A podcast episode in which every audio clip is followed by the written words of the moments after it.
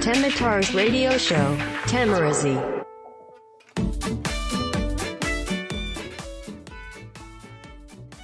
どうも再生してくれてありがとうございますよだっちですさあ今日は2018年9月13日木曜日、えー日付変わって深夜の1時40分、えー1時40分でございますさあ昨日から再開した、えーマラソンのあの練習の、まあ、ジョギングをちょっと今日もやってきたんでこんな時間なんですけどやっぱ少しずつこう走ってこう体を慣らしてくるとちょっとずつちょっとずつ体がやっぱこう戻ってきますよね。あの一番ピークの時は毎日1 0キロとか走ってたりしたんですけど今日はもう3キロが限度というか そのうち3キロも、まあ、最初、えー、と1キロウォーキングしてあとの2キロをちょっとあの軽くジョギングって形だったんですけど最初は1キロさえ走れなかったんで、まあ、少しずつ少しずつこう体をねえー、と慣らしていって、まあ、最終的に、えーこれからまず3ヶ月後の、まあ、マラソン大会当日にこう間に合わせればいいわけですから、まあ、ちょっとまあ長い目であの少しずつ本当にこう毎日こう積み重ねていくっていうことがまあ大事だなと思いながら今日も走ってきました。はいというわけで、まあ、今日はですねいきなりもうあのテミターズレコメンドいきたいと思うんですけどあのこの前、えー、と2日前ぐらいかなあの話したと思うんですがあのですねホテルに確かのそうビジネスホテルで外こもりをした後に、まあ普段なかなか行かないところをいろいろ回ったでその中で、まあ、フリースタイルダンジョンの観覧に行く前に、まあ、あの秋葉原に寄ったりとかあとは上野であの上野の森美術館で世界を変えた書物展を見たりしたっていう話をしたと思うんですけどその中であの説明してなかった場所が1個ありましてここもあのすごく面白かったんで今日はちょっとこちらについてお話ししたいと思います。はいというわけで今日のテミターズレコメンドはこちら。松屋銀座地下2階にある職人醤油。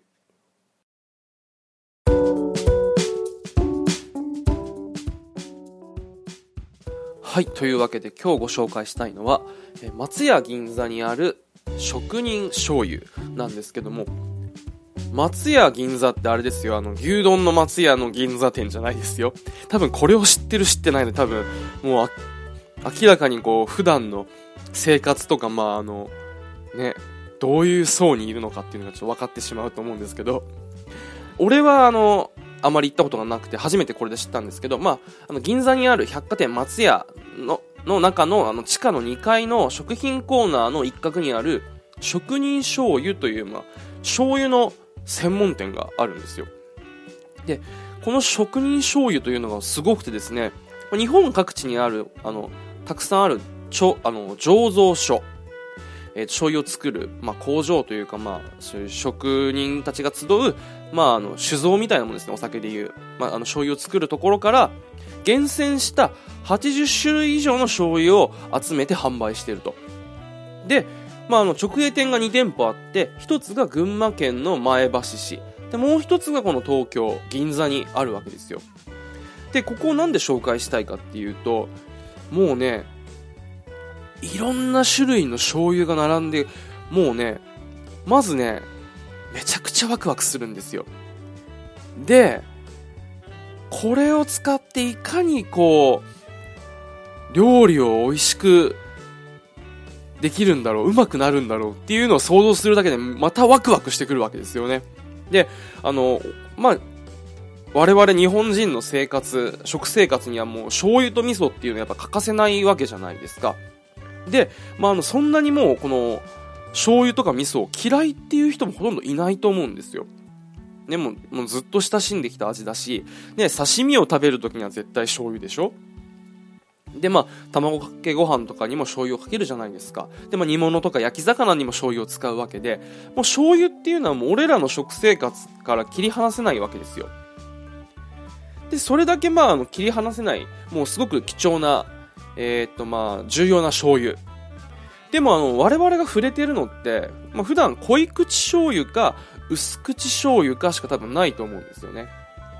であとはまああのメーカーの違いとかそんなもんだと思うんですけどここで取り扱っているのはそもそも仕込み方。醤油の作り方から違う、えー、と種類たくさんの種類の醤油を、えー、と並べているわけですよ。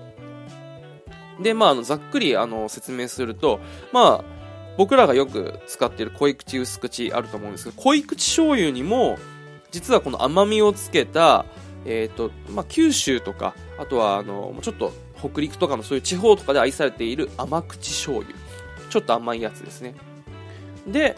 あとは薄口醤油ある、ありますよね。まあ、あの、だし巻き卵とかに使ったりする、まあ、煮物とかに使ったりするものなんですけど、それよりも、さらに薄い白醤油っていうのもあったりするんですよ。で、まあ、あの、実際に白くはないですよ、牛乳みたいに。いや、もう本当に。なんかみりんとか、あの、料理で使う薄い白だし？あれをちょっとイメージしてもらえるとすごくわかりやすいと思うんですけど、ただもう向こう側が瓶からこう透けて見えるぐらい薄いんですよ。で、まあ、こういうものは、まあ、同じくこう、だし巻き卵だったり、えっ、と、あとは炊き込みご飯とか、まあ、煮物とか、あのー、素材の味を生かす方に使うあの醤油らしいんですけど、まあ、あの色が本当につかないので、まあ、あの入れすぎに注意って書かれてるぐらい本当に醤油の色あの醤油って聞かないとわからないぐらいも薄いんですよこの白醤油っていうのは。で、まあ、こういうあの白醤油だったりも甘口醤油っていうのもあればさらにまああの普段なかなか馴染みのない再仕込み醤油とか。あとはもう濃厚さとかこう旨味とかはもう一番あるたまり醤油とか、まあ、いろんなそのもう、作り方の違いも楽しめるっていう、もういろんな種類の醤油が置いてるんですよね。で、この再仕込み醤油なんかも、すごく俺は気になってるんですけど、醤油って、まあその大豆とかをね、こう、えー、っと、まあ、煮立たせ、煮立たせて、あの、麹を作って、そこに塩水を加えて、発酵させて作るわけですよ。だけど、この再仕込み醤油は、この本来塩水を加えて、あの、もろみを作るところを、そこに醤油をさらに加えるんですよ。だから、元々の醤油があって、新しく醤油をこう仕込んでるところにその醤油をあの加えると。だから、普通の醤油より、すごくこう、コクだったりこう濃厚さっていうのが増すわけですよ。っていうものを、例えば普段ね、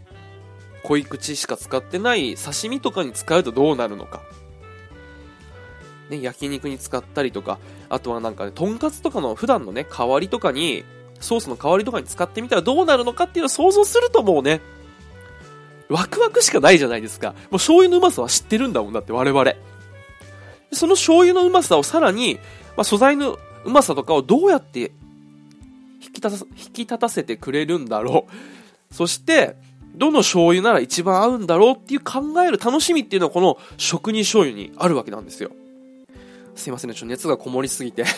ちょっとあの、いろいろ噛んだりとか、ちょっと口が回らなかったりしたんですけど、まあそういう感じで、いろんなあの醤油っていうものをあの取り扱っているお店なんです。で、まあ、普段その醤油の種類だったりとかにこだわりがあんまりない人だったりとか、まあ、そうやってあの、料理とか用途によって醤油を変えるっていうことにあまり関心がない方はわからないかもしれないんですけど、醤油一つ変えるだけで料理の味ってガラッと変わるんですよ。あの、元カノが、まあ、あの、香川県出身で、釜玉うどん、まあ、うどん県だから、釜玉うどんっていうのを買ってきてくれたりしたんですよね。で、家で作っても食べるんですけど、まあ、あの、シンプルにうどんと、えー、っと、まあ、卵の黄身と、あとはちょっとまあ、ネギ、ちょっとしたネギだったりとか、ごまだったりとかって、まあ、ちょっとしたトッピングがある、本当にシンプルなうどんなんですよ。で、まあ、うどんのうまさもさることながら、あのね、まあ、あの、卵の黄身を割って、醤油を絡めて食べるんですけど、普通の醤油でも美味しいんだけど、香川のだし醤油っていうのがあるんですよ。で、これをかけて食べた時はもう、そのうまさたるや。笑いが出ちゃうぐらいうまいんですよね、本当に。濃厚で。でもただ塩辛いだけじゃなくて、ちゃんと出汁の旨味もあるっていう。醤油を変えるだけでこんなに違うんだと。でですね、このだし醤油を使うと、あのー、普通のね、料理とか、まあ、野菜炒めとかでもいいんですけど、すごく美味しく感じるんですよ。まるで自分が料理が上手くなったかのような、あの、錯覚に陥るぐらい、まあ、あの野菜をパッと炒めて醤油そのだし醤油をパッとかけるだけでもうまいんですよね。っていうぐらいこの醤油っていうその用途に合わせた醤油を使うっていうのは日頃自分が食べているこの料理の味大きく左右するんですよ。でそれは別に料理しない人でもいつもさ、あのー食べてる刺身とか、まあ、海鮮丼を食べるときとか卵焼きにかけるとき目玉焼きにかけるときとかっていうもので変えるだけでも多分楽しめるんじゃないかなと。でこのお店の存在を知ったのがあの深夜番組の、まあ、オスカル花金リサーチっていうあの本田望結ちゃんとかあの剛力あやめさんとかが出てるようなあの番組なんですけどそれで紹介されてたのがバニラアイスに醤油をかけるっていう。普通ええと思うじゃないですか。けどその濃厚な醤油だったりあとまあとそのま仕込み方の違いでさえ味が違うのにまあその場所場所によって味も変わってきますから醤油自体のね。そういうのを違いを楽しめると。である醤油で、えー、とバニラアイスを食べるとキャラメル風味に感じたり。である醤油でまた別の醤油でバニラアイスを食べるとみたらし団子風に感じたりとか。っていう違いがあるらしいんですよ。いやーこれやってみたいなと思ったんですけどまああの 100ml のあのちっちゃい小瓶でまあ400、500円。で、まあ高いものだと700円ぐらいするんでちょっとね手が出なかったんで今回は味見だけあのしてきたんですけど味見もできるんですよ。あのちっちゃい、ね、あの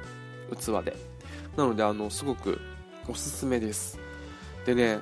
これ使って本当にここのあの九州とかの醤油って甘いんですよ。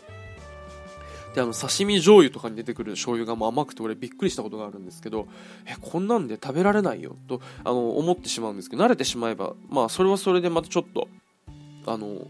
あこれはこれでありかもなって思ったりするんですけどその甘い醤油っていうのは卵あ卵かけご飯に、まあ、その出汁の旨味だったりあとは卵のねそういうまあ濃厚さだったりにマッチするらしいんですよ。まあ、完全に砂糖みたいに甘いってわけじゃないんで醤油の旨味はありながらちょっと優しい甘さがあるっていう感じなんで卵かけご飯専用の醤油なんていうのもあったりするぐらいですからこれは一回ねちょっとすごいいい米とで卵にもこだわってで醤油もいろいろ何種類か用意して卵かけご飯上質な最高の卵かけご飯をなんかこう楽しむみたいなねあのこともちょっとやってみたいですよね。一回ね、卵で、ちょっとこだわってみて、あの、ゆず玉っていうのがあって、ゆずの香りがする卵があるんですよ。で、それで卵かけご飯をやった時めちゃくちゃうまかったんですけど、ま、卵が違ってあれだから、さらにその味付けをする醤油なんて、ね、いろいろ工夫してみたらもうさぞかしうまいんだろうなと。ちょっとね、あの、今、えー、っと、金欠なので 給料日はまた、あの、後にね、やってみたいと思います。はい、というわけで今日ご紹介したのは、えー、松屋銀座地下2階にある職人醤油でした。もし興味がある方はいたら行ってみてください。